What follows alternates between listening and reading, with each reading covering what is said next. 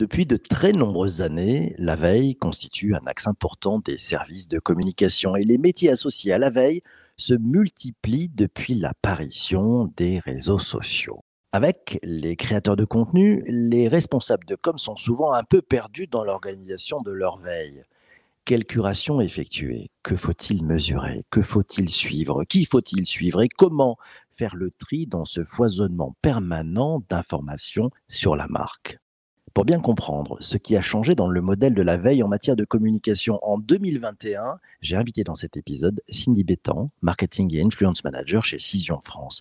Bonjour Cindy. Bonjour PPC. Cindy, on attaque avec la première question. Euh, qu'est-ce qui change dans le modèle de la veille en 2021 On s'en sort comment? Alors on s'en sort, hein. c'est déjà c'est déjà la première nouvelle. Effectivement, les canaux de communication euh, se développent de jour en jour. Il y en a des nouveaux un peu tout le temps. Le dernier gros canal, ça a été Clubhouse, euh, mais bon, il en, sort tout le temps. Je crois que le sujet, c'est plutôt de savoir euh, qu'est-ce qu'on veut faire avec sa veille et comment on veut la partager, à quoi elle nous sert? Je pense que c'est ça la première question à laquelle il faut répondre. Et c'est là où est finalement peut-être la transfo de la com. En fait, on, revient sur l'objectif, en fait, hein, le, fameux why. Pourquoi? Pourquoi la veille En fait, à quoi ça sert et pour qui? Moi, j'aime bien quand on démarre avec le why, c'est envie de se dire, en fait, pour qui on fait cette veille. Toi, tu as vu des, modifications là-dedans euh, Ça a changé? C'est pour les grands patrons? C'est pour euh, le service de com? C'est pour, c'est pour qui en fait? Eh ben, écoute, je crois que c'est euh, la plus grosse transformation qu'il faut que les communicants se mettent en tête parce que c'est une vraie opportunité pour nous. La, la, veille de com, c'est pas que pour la com. Et, et c'est pas juste une liste de retombées médias à montrer à, à son patron en disant regarde comme on a tous les gens qui ont parlé de nous. je crois qu'il faut qu'on change un petit peu de, mindset et qu'on se dise que la veille que l'on fait sur notre marque, elle est pour toute l'entreprise. Et donc, elle doit être mieux structurée, plus lisible, et ça doit pas juste être une, une liste de retombées, mais vraiment une, analyse du jour de ce, qui s'est passé autour de la marque.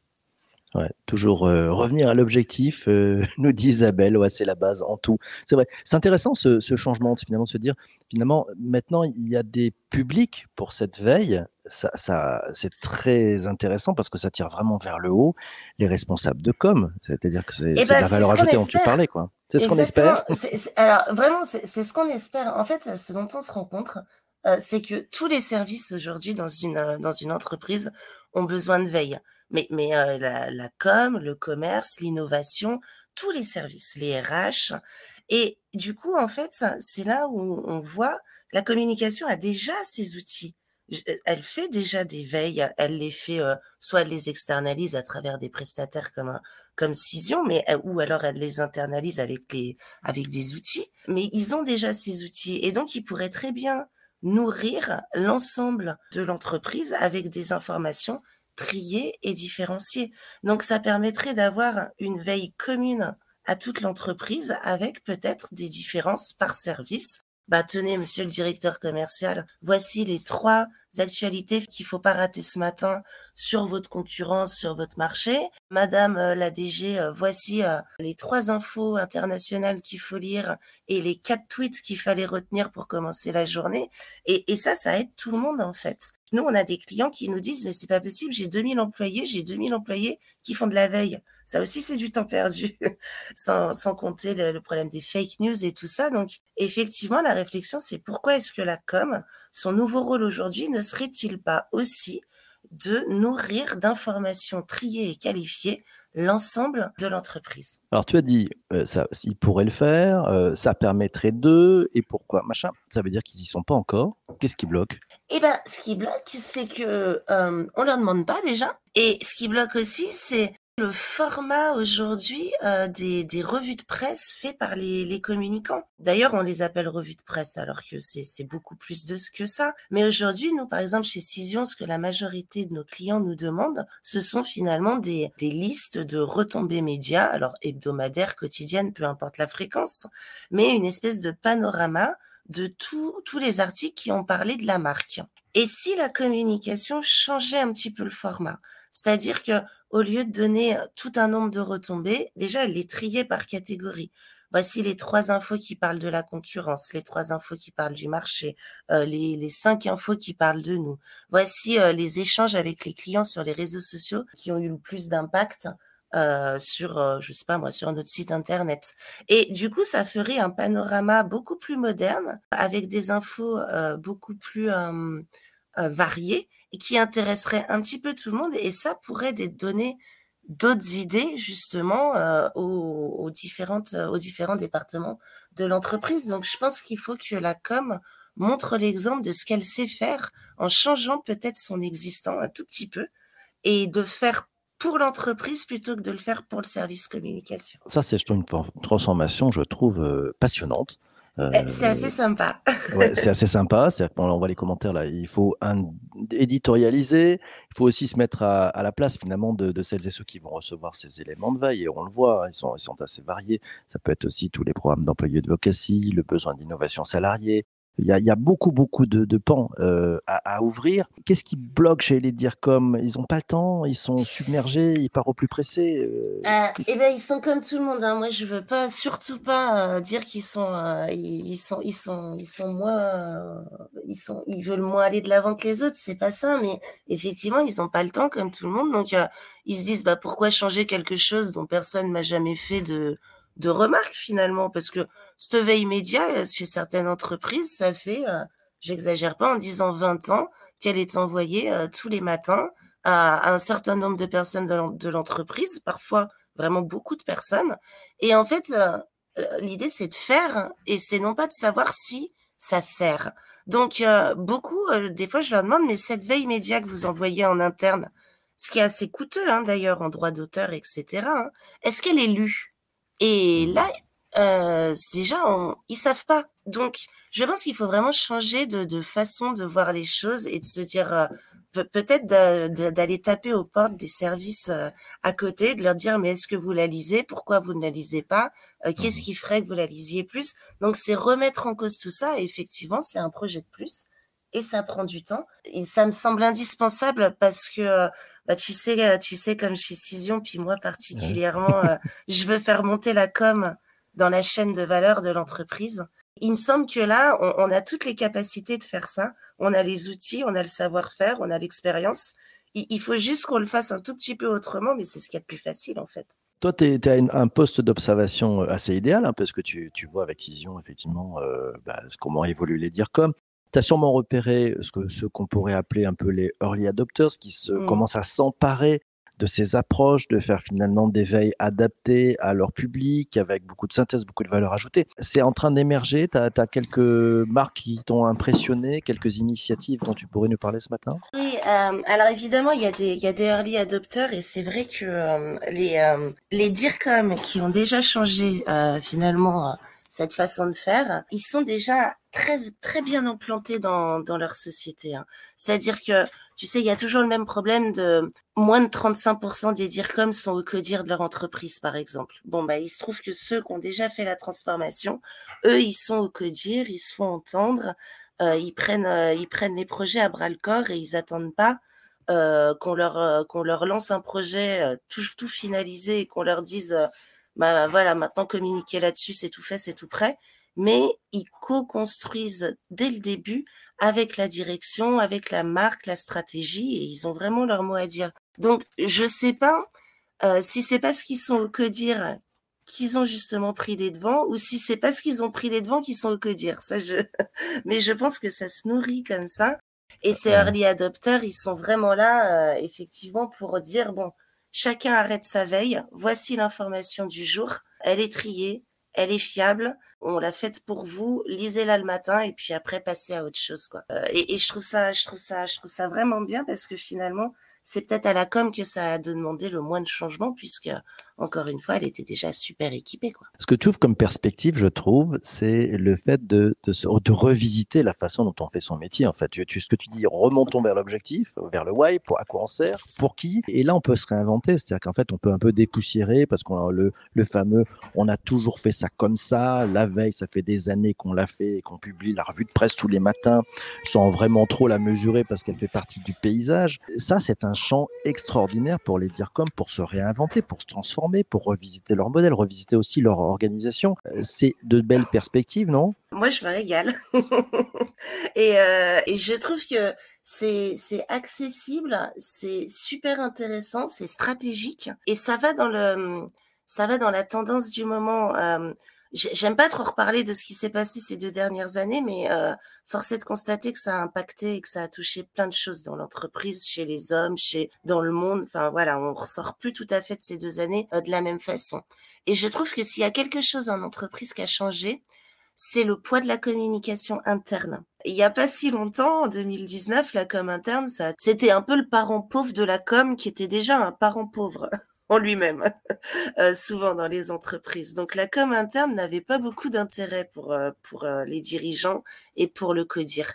Or, aujourd'hui, ça s'est complètement inversé parce qu'on a compris que communiquer, c'était important, parler avec ses collaborateurs, rassurer ses collaborateurs, les mobiliser. Et du coup, cette espèce de revue de presse nouveau modèle là dont je vous parle, il faut absolument lui trouver un nom autre que revue de presse d'ailleurs, puisqu'il n'y a absolument pas que la presse. Et ben, ça permet ça, ça permet de, dire bah, la communication, le service communication met finalement un même niveau d'information tous les collaborateurs de l'entreprise. Voilà ce matin les infos qu'il faut connaître pour bien commencer sa journée quand on est employé de telle société. Et ça, je mmh. trouve ça génial parce que c'est l'essence même de la communication. D'ailleurs, dans communication, il y a commun. Hein. Euh, donc, euh, c'est vraiment donner l'info du jour à tous en interne euh, pour que tout le monde soit sur un pied d'égalité.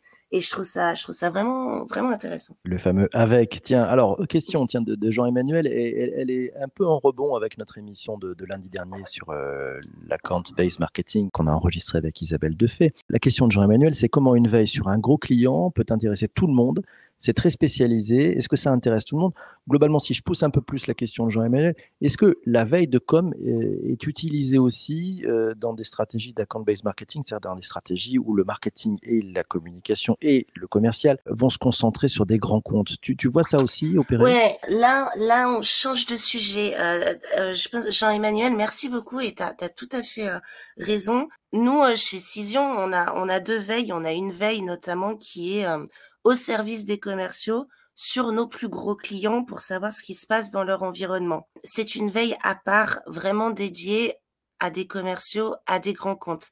Elle ne cette, euh, ces informations-là ne rentrent pratiquement jamais dans moi personnellement ma veille de communication envoyée euh, à l'entreprise parce que ça concerne plus un gros client que finalement euh, Cision, son marché, ses concurrents, sa marque, etc. Donc ça, c'est inclus quand même dans la, dans la veille de com. Ce qui est inclus dans la veille de com, ça va, ça va vraiment plus être les infos du jour sur l'environnement, l'écosystème de son entreprise et pas justement une veille dédiée à un compte particulier qui intéresse commercialement. Ça, c'est vraiment de la, pas de la veille pour le, service commercial. Question d'Alexandre, tiens. Cette revue de presse interne ou de veille interne ne serait-elle pas la base qui alimente les programmes ambassadeurs, le fameux employé de vocatie Mais bien sûr, mais bien sûr que ça peut. En fait, cette, euh, moi, ce que j'adore dans cette, dans cette euh, revue média, on va appeler ça comme ça, panorama média, j'aime encore mieux. Ce panorama,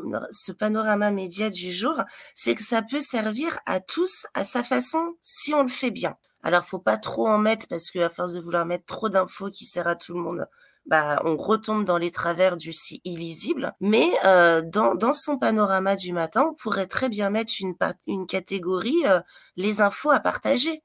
Et là, on met euh, les, les, trois infos du jour euh, où, où, les gens peuvent aller dessus et, et, et, les partager sur les réseaux sociaux, etc., etc. Là encore, tout dépend de l'objectif et de qui ça va servir.